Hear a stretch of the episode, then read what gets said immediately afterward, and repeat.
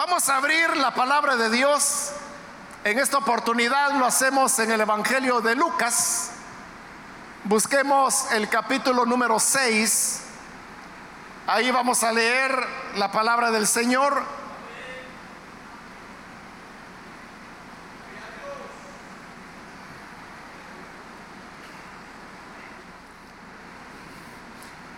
Dice entonces la palabra de Dios en el Evangelio de Lucas, capítulo 6, el versículo 6. Aconteció también en otro día de reposo que él entró en la sinagoga y enseñaba. Y estaba allí un hombre que tenía seca la mano derecha. Y les echaban los escribas y los fariseos para ver si en el día de reposo lo sanaría, a fin de hallar de qué acusarle. Mas él conocía los pensamientos de ellos y dijo al hombre que tenía la mano seca, levántate y ponte en medio. Y él levantándose se puso en pie. Entonces Jesús les dijo, os preguntaré una cosa. ¿Es lícito en día de reposo hacer bien o hacer mal? ¿Salvar la vida o quitarla? Y mirándolos a todos alrededor, dijo al hombre, extiende la mano. Y él lo hizo así y su mano fue restaurada. Y ellos se llenaron de furor y hablaban entre sí qué podrían hacer contra Jesús. Solamente eso leeremos, hermanos. Pueden tomar sus asientos, por favor.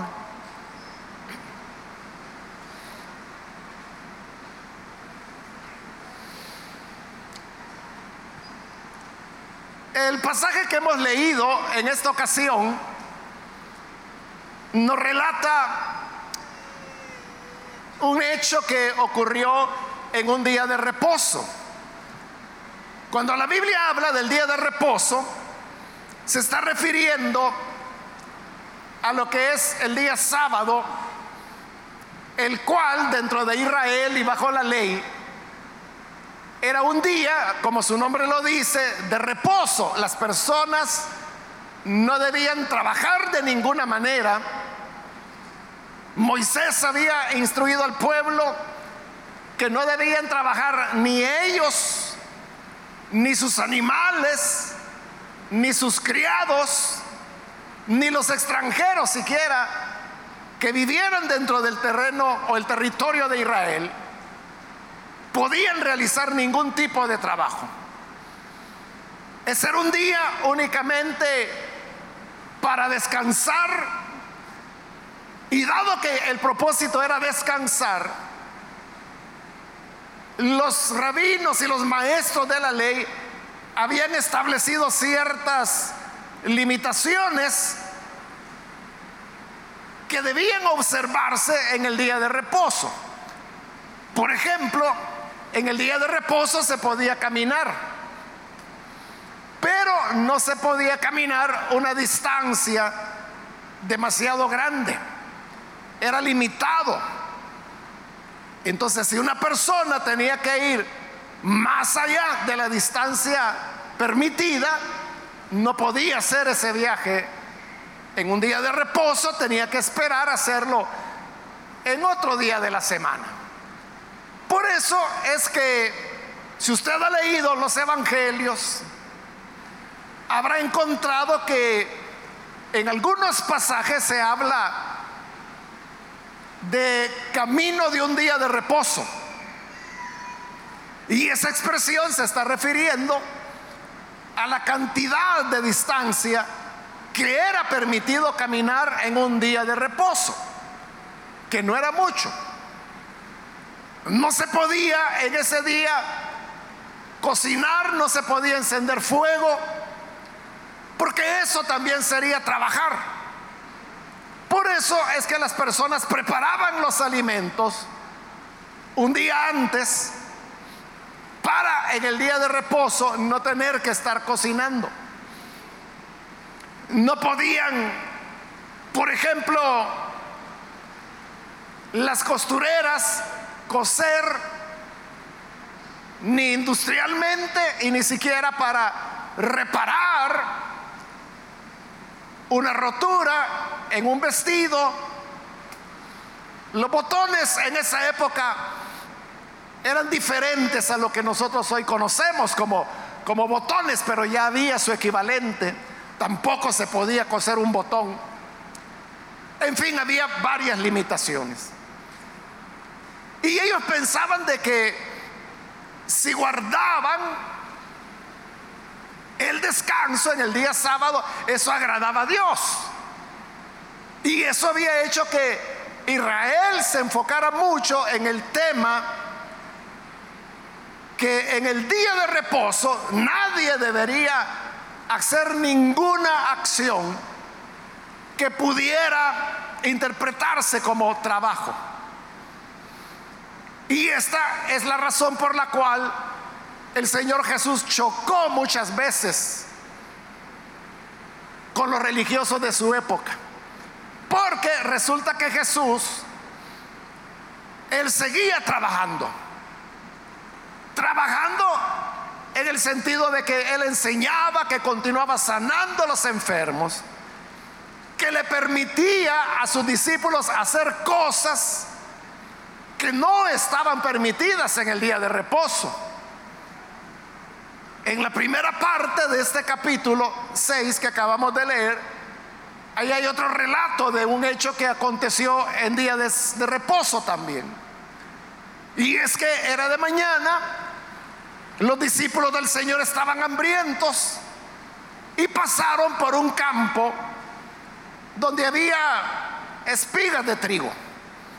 Como los discípulos tenían mucho apetito, cortaron algunas de estas espigas, las restregaban en sus manos para que les quedara solo el grano y ese grano era el que se estaban comiendo. Pero esa acción de cortar unas dos o tres espigas y restregarlas en la mano para los religiosos, eso era trabajar, eso era cosechar. Algo que no debía hacerse en el día sábado. Pero Jesús se los permitió a sus discípulos. Y no solo se los permitió, sino que los justificó. Y para eso se basó en las mismas escrituras. Por eso es que cada vez había más enemistad entre el Señor y los dirigentes religiosos. El relato de hoy nos habla que de nuevo era un día de reposo y el Señor Jesús estaba en la sinagoga. Dice que Él entró a la sinagoga y enseñaba. Dentro de las sinagogas, la lectura de la palabra y la enseñanza de ella era considerado un privilegio que no a cualquiera se le daba. Sin embargo, encontramos en los evangelios que normalmente el Señor hacía lecturas en la sinagoga, como la que hizo en Nazaret, en la sinagoga de Nazaret, que lo invitaron a la lectura. Él tomó el libro de Isaías y buscó el pasaje que hablaba acerca de él.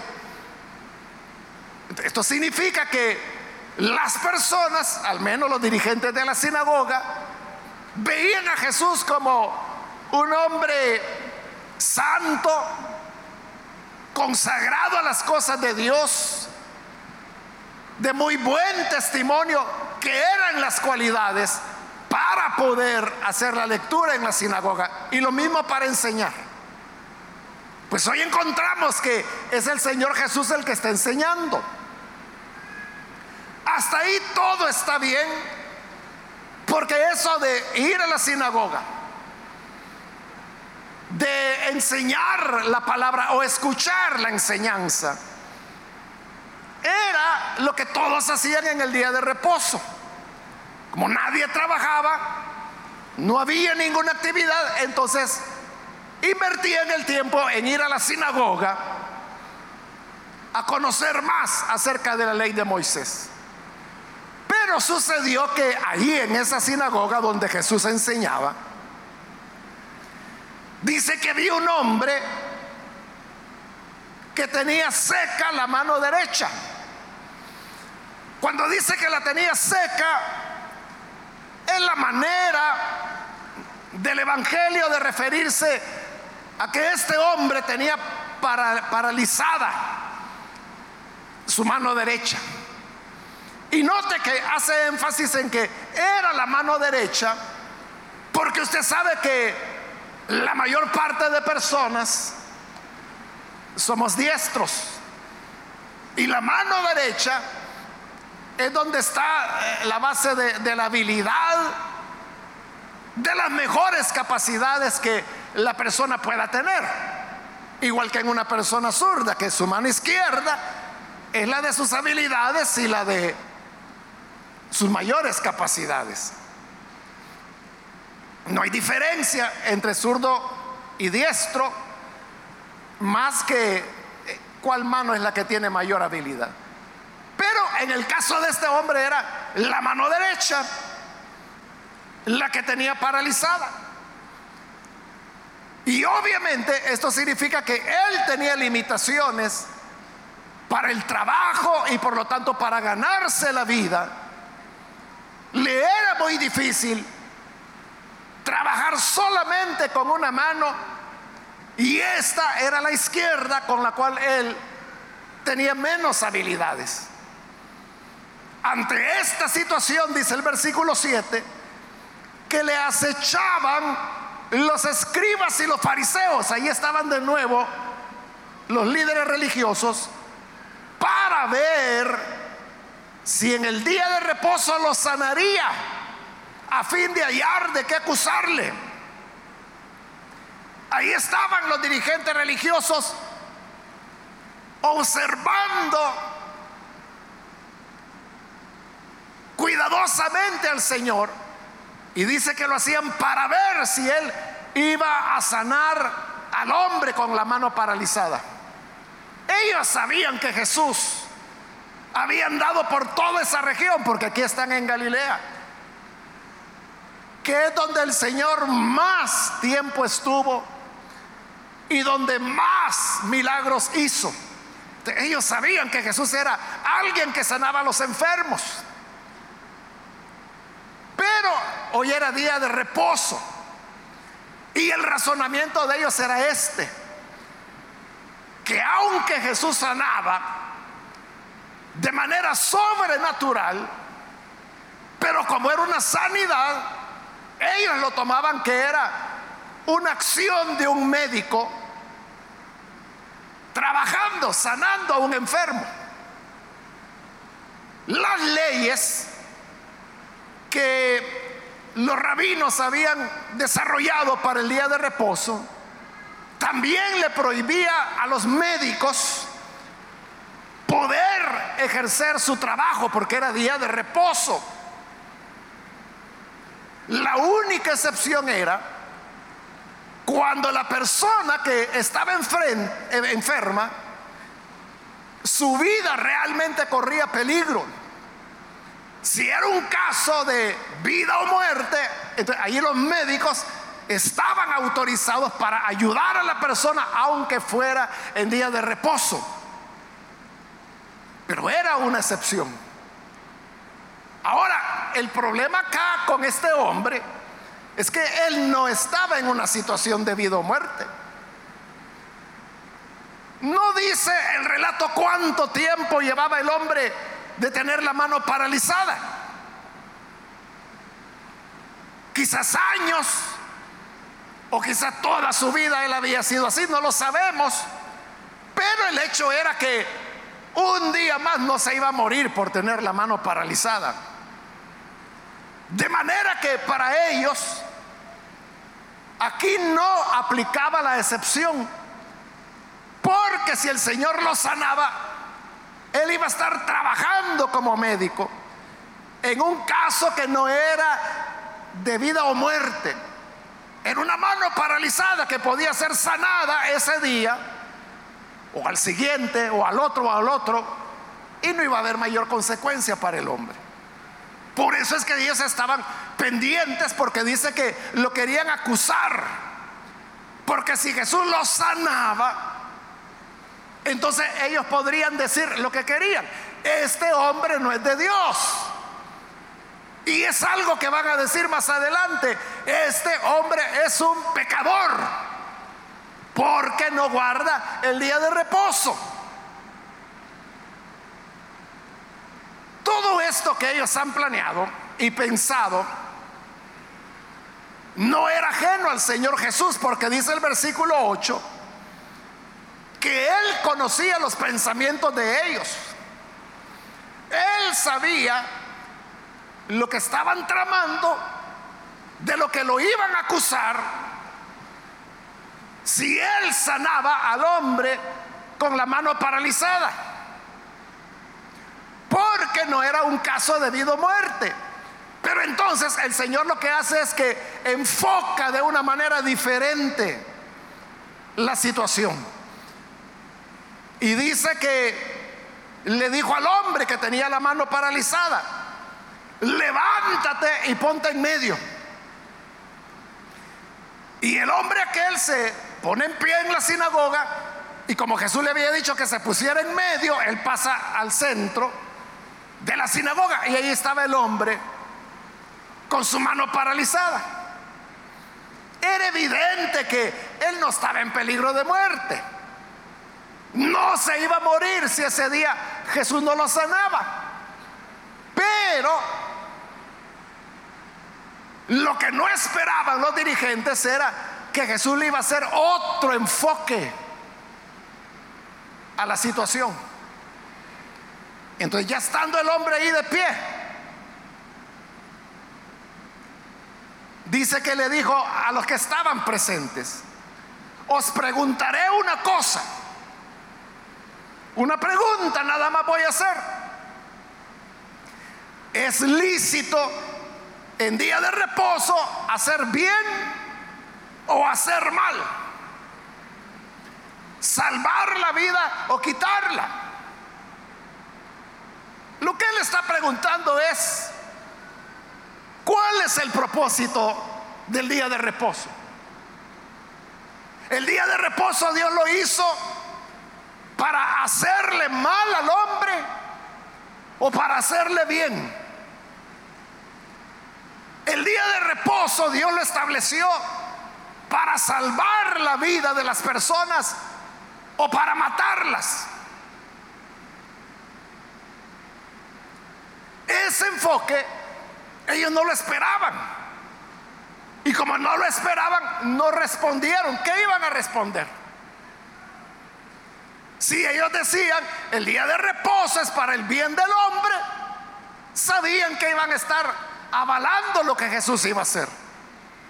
Y si decían, el día de reposo es para hacerle mal al hombre, Nadie iba a creer semejante cosa que Dios hubiera establecido algo para dañar al hombre o para quitarle la vida. No sabían qué responderle, no respondieron, se quedaron callados. Con esa pregunta que Jesús hizo, él había llegado al fondo de las cosas. Y el fondo de las cosas es esta. Que todo lo que el Señor le da al ser humano es para su bien.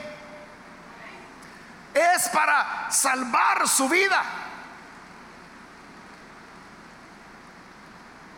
Lucas no dice nada de cuál fue la reacción de Jesús. Pero Marcos que es donde Lucas se basó para redactar el pasaje, Marcos lo que dice es que el Señor se enojó viendo la dureza del corazón de ellos. Le molestó al Señor. Bueno, él sabía que no le iban a responder la pregunta. Pero lo que le molestó es la dureza del corazón de ellos. O sea, ¿por qué dureza? Porque ellos preferían que el día de reposo fuera respetado, aunque el hombre siguiera con la mano paralizada toda la vida. Estaban colocando la institución religiosa por arriba de la necesidad humana. Por eso es que el Señor les ha dicho qué es lo que Dios quiere. Dios quiere que se haga el bien o que se haga el mal. Si usted puede ayudar a una persona y no lo hace, eso se toma como un mal. La escritura dice, el que sabe hacer el bien y no lo hace, le es contado como pecado. De Jesús, él podía ayudar al hombre de la mano paralizada. Pero si no lo hacía, iba a ser pecado porque era dejar al hombre en su necesidad. Pero a los escribas y a los fariseos lo que más les interesaba es que el día sábado fuera respetado. Y si para respetarlo el hombre debía continuar paralítico de su mano, pues que así sea, decían ellos. Eso es lo que enojó al Señor. Porque Él comprendió la dureza del corazón de ellos. La enseñanza que el Señor quería dar es que lo más importante para Dios es, hermanos, la compasión y la misericordia. Ayudar a los demás, tener compasión de ellos, eso es lo que Dios desea. Y eso es más importante que guardar, por ejemplo, un día sábado. A la iglesia le cuesta mucho entender esta verdad. Porque muchas veces en las iglesias se sacrifican personas para favorecer elementos religiosos. hay exigencias de tipo humano basadas en tradiciones que lo que hacen es cerrarle la puerta a las personas. Esas actuaciones que no benefician al ser humano, que no le están haciendo bien al ser humano, sino que al contrario le está haciendo mal esas son las cosas que enojan al Señor. Porque eso lo que está manifestando es la dureza del corazón de las personas. Hace un tiempo, hermanos, un hermano falló, cometió un pecado. Él lo reconoció e inició un proceso de, de restauración. Y él me buscó y me dijo que si yo podía acompañarlo en el proceso en el cual él estaba eh, cumpliendo una disciplina, buscando al Señor, recuperándose espiritualmente. Y yo le dije, sí, claro, no hay ningún problema. Y lo acompañé. Eso duró varios meses, quizá como un año. Y mientras yo lo acompañé, hubo otra persona de la iglesia también que se enteró que, que yo lo estaba acompañando. Y esta persona muy molesta dijo que cómo era posible eso, que yo estuviera acompañando a un pecador. Y que cómo era que yo lo estaba ayudando.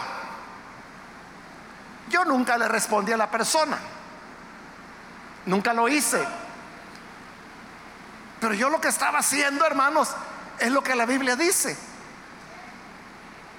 ¿O acaso no dice Pablo allá en Gálatas capítulo 6 que si alguno es descubierto en una falta, dice, restáurenlo con espíritu de mansedumbre? ¿Dice eso la Biblia o no lo dice? Claro. Yo lo que estaba haciendo es lo que la palabra dice, que al que falló, al que pecó, hay que restaurarlo con espíritu de mansedumbre.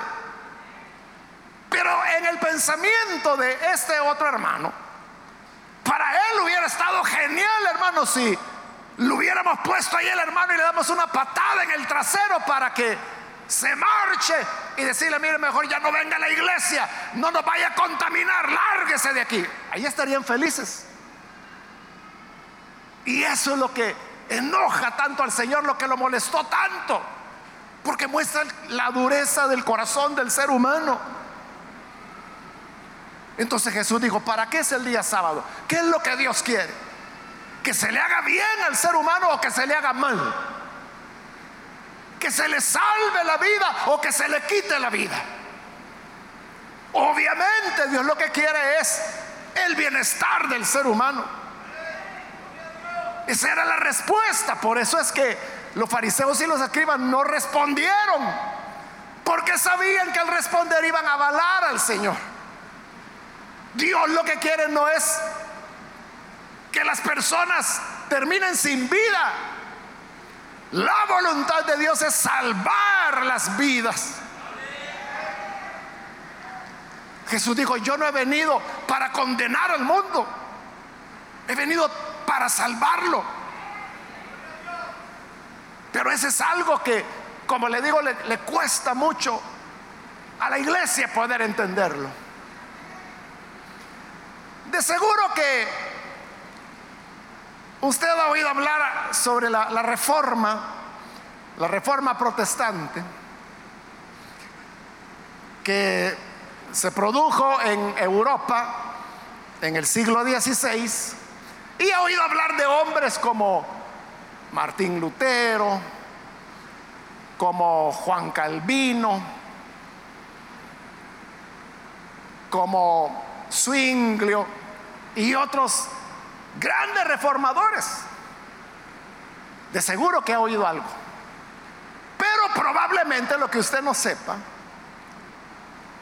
es que después de producida la reforma, se vivió en Europa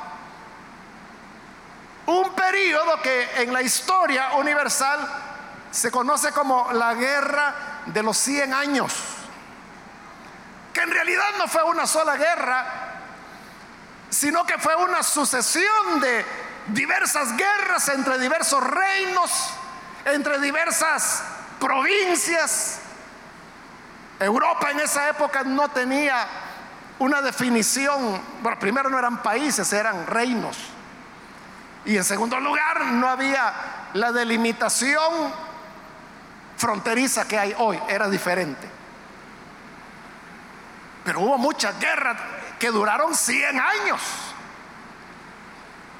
¿Y sabe por qué se produjo la guerra de los 100 años?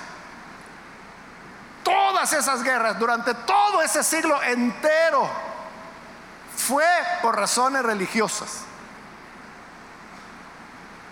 Porque se había producido la reforma. Entonces parte de Europa era protestante, otra parte de Europa era católica. Y unos querían vencer a los otros. Y por eso había guerras, había invasiones, había un tercer reino que intervenía y todos peleaban luchaban haciéndolo en nombre de Dios.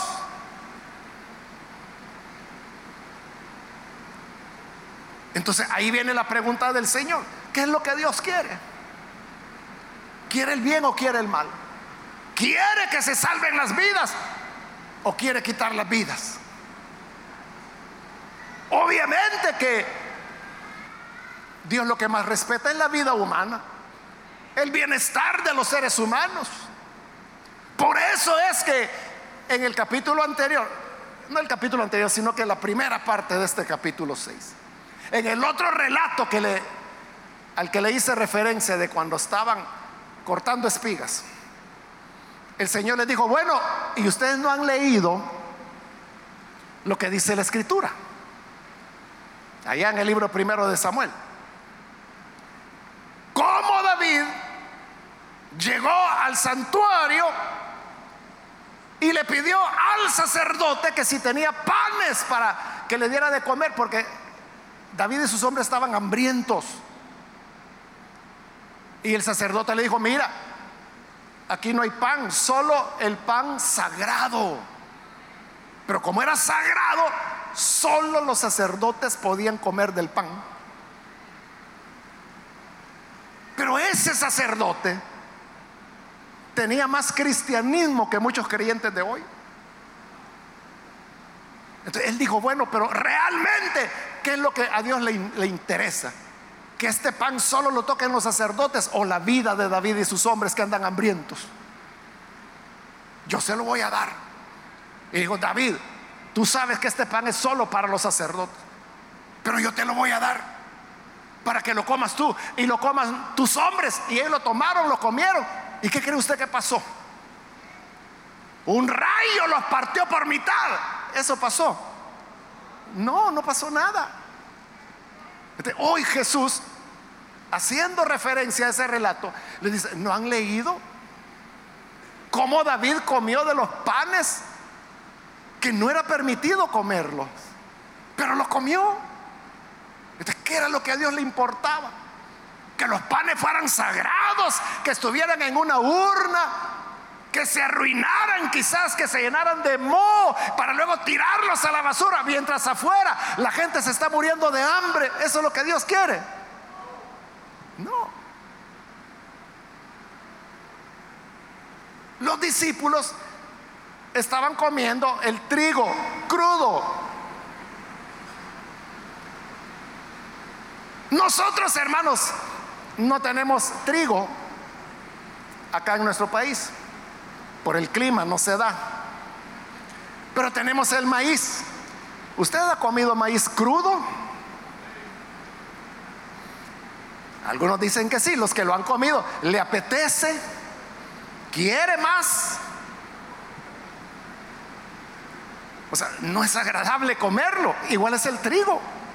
Es estarse quebrando los dientes con semilla dura, sin sabor.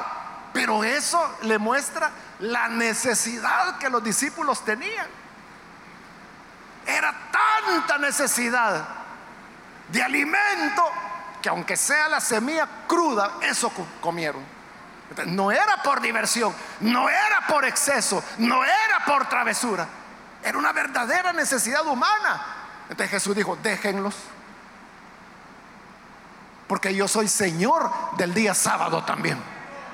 Entonces yo determino lo que es correcto y lo que no es correcto. Y lo que es correcto es hacerle bien al hombre, porque estos fariseos hubieran estado felices si se hubieran muerto de hambre, pero hubieran guardado el día de reposo. Feliz se murió, qué bueno, qué bueno que el día sábado no fue profanado, preocupados por el sábado como en otro lugar Jesús lo va a decir, no se hizo el hombre por causa del sábado. Es decir, el hombre no está al servicio del sábado. Es lo contrario, dijo Jesús. El sábado fue hecho por causa del hombre, para favorecer al hombre, para beneficiar al hombre, porque el ser humano, así como trabaja, necesita descanso también. Por eso el Señor estableció el día de descanso, el día de reposo, en una época cuando nadie descansaba. Todos trabajaban los siete días de la semana, sin parar, no había vacaciones, no había sueto, nada. en un acto de humanidad, el Señor dijo, van a descansar el sábado. Pero eso lo hicieron ley. Y cuando las cosas se hacen ley, se vuelven en contra del mismo ser humano. Más adelante en el capítulo 13 de este mismo Evangelio de Lucas, hay otro relato. Otra vez era día de reposo, y otra vez Jesús estaba en la sinagoga. Pero en esa ocasión había una mujer que tenía un problema en la columna y estaba encorvada. E, ella no podía ponerse erecta, sino que estaba encorvada. Y otra vez el Señor hace lo mismo, le pide a la mujer, mira, pasa al frente. Y pasa la señora. Y les pregunta, porque él sabe que lo van a acusar. Entonces les pregunta y les dice, oigan, ¿quién de ustedes, si su burro tiene sed en el día de reposo, quién de ustedes no lo desata y lo lleva a beber, siendo día de reposo? Entonces, si ustedes tienen compasión de su burro, ¿cómo no voy a tener yo compasión de esta hija de Abraham?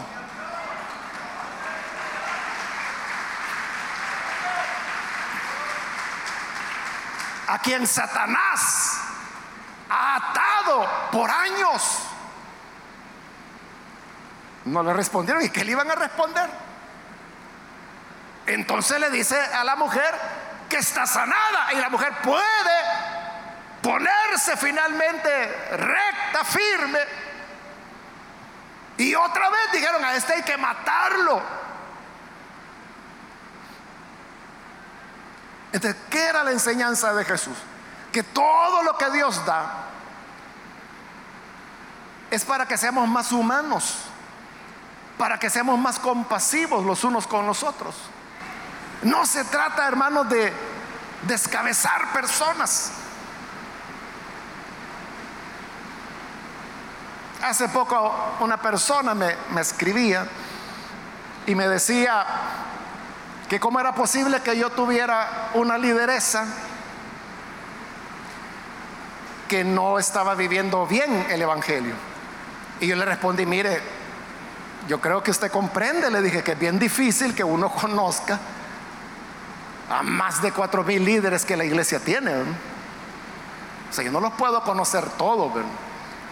Pero le dije, yo no dudo que haya personas que no están bien comprometidas con el Señor. O sea, líderes pueden ser, pero que tengan un compromiso con Cristo, esa es otra cosa.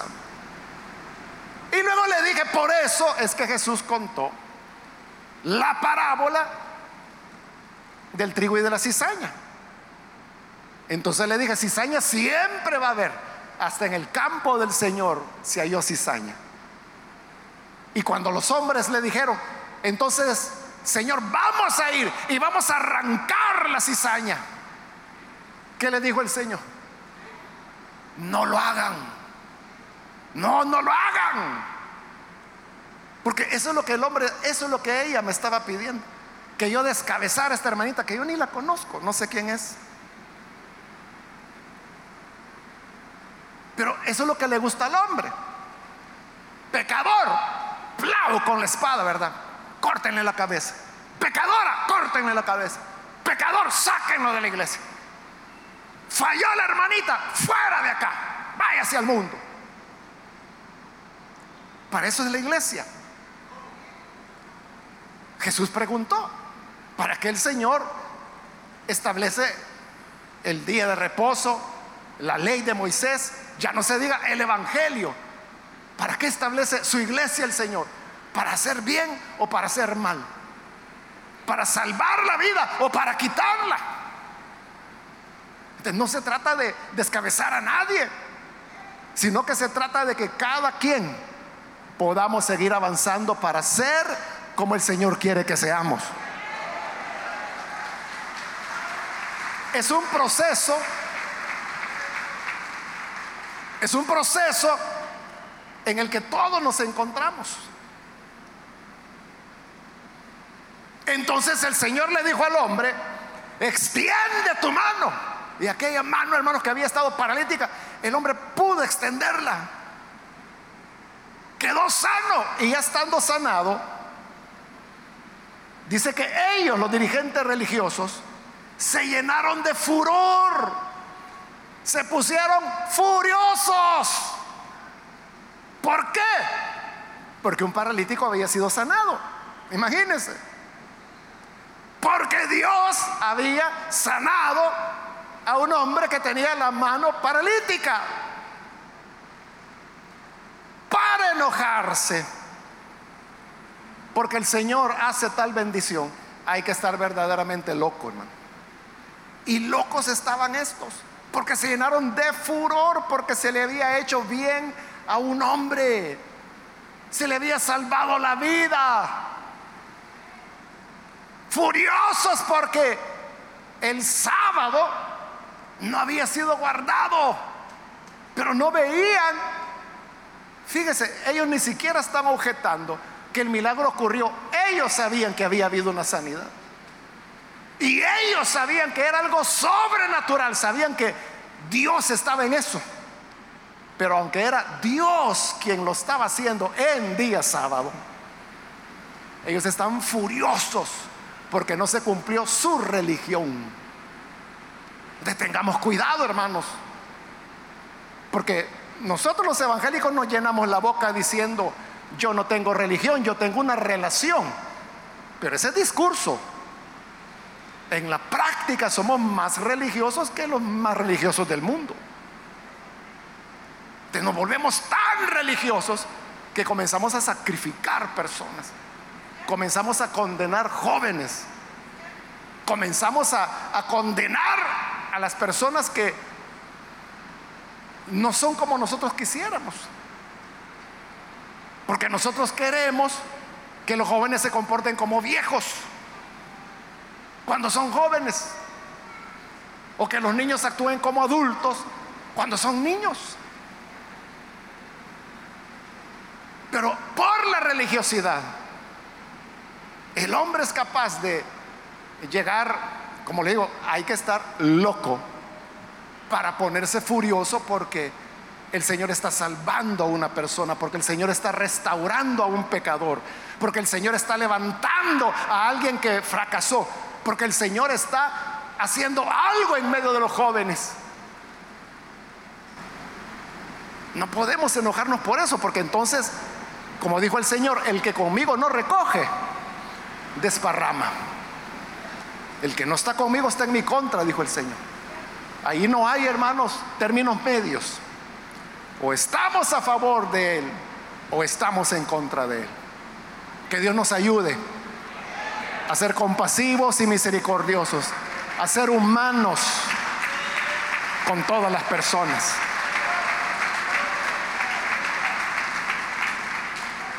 Vamos a orar, vamos a cerrar nuestros ojos. Y antes de hacer la oración, yo quiero invitar a las personas que todavía no han recibido al Señor Jesús como su Salvador, pero hoy usted ha escuchado la palabra del Señor. Y quiero animarle que si usted ha entendido que el Evangelio tiene como finalidad bendecir al ser humano, salvarle la vida y que por lo tanto tenemos que ser compasivos. Y usted quiere tener esta compasión que Cristo Jesús mostró.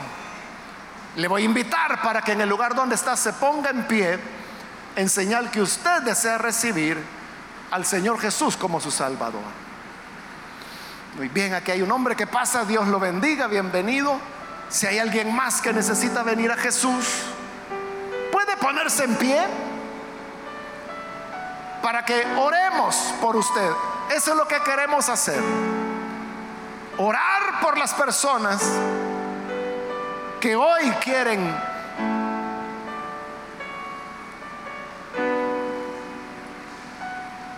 tener la compasión de Jesús. Muy bien, aquí hay otra persona que se pone en pie, que Dios lo bendiga. Aquí adelante hay otro hombre más, Dios lo bendiga, bienvenido. Alguien más que necesita venir a Jesús puede ponerse en pie para orar por usted. Muy bien, aquí en medio hay otra persona, Dios la bendiga. Bienvenida, alguien más que necesita venir a Jesús. Necesitamos aprender la compasión de los unos hacia los otros? cuánto necesitamos ser humanos en el trato hacia los demás. Alguien más que necesita venir a Jesús, póngase en pie. Quiero también ampliar la invitación e invitar a los hermanos o hermanas que se han alejado del Señor, pero hoy necesita reconciliarse. Si usted va a rededicar su vida al Señor, de igual manera póngase en pie en este momento.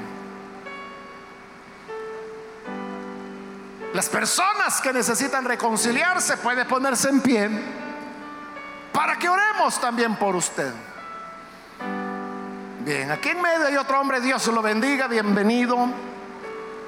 Alguien más que necesita venir para reconciliarse con el Señor. Si usted se encuentra en la parte de arriba, puede ponerse en pie y vamos a orar por usted.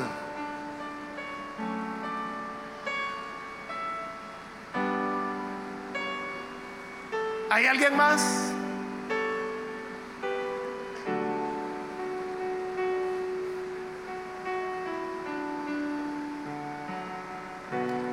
Terminar la invitación, vamos a orar, pero hago la última llamada.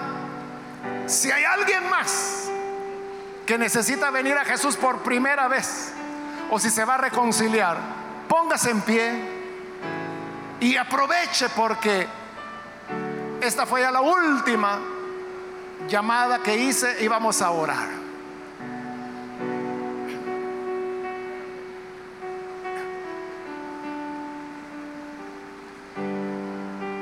Usted que nos ve por televisión, quiero invitarle para que se una con estas personas que están aquí al frente y que están recibiendo al Señor.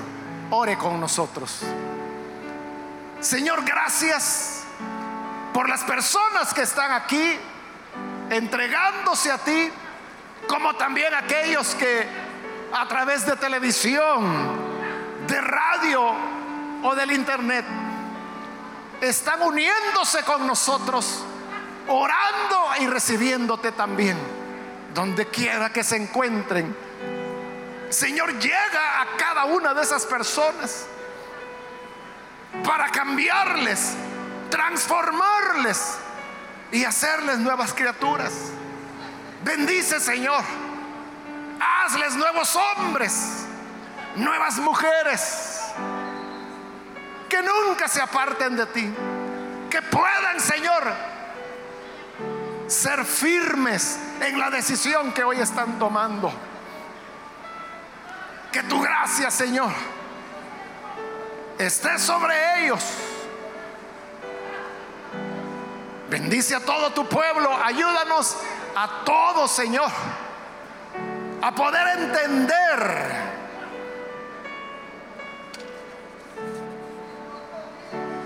que tú quieres misericordia y no sacrificios, mucho menos sacrificios humanos. Enséñanos a ser compasivos, misericordiosos como lo fuiste tú. Y que siempre el objetivo en nuestra vida sea hacer el bien, salvar las vidas. Por Jesús nuestro Señor te lo pedimos. Amén y amén.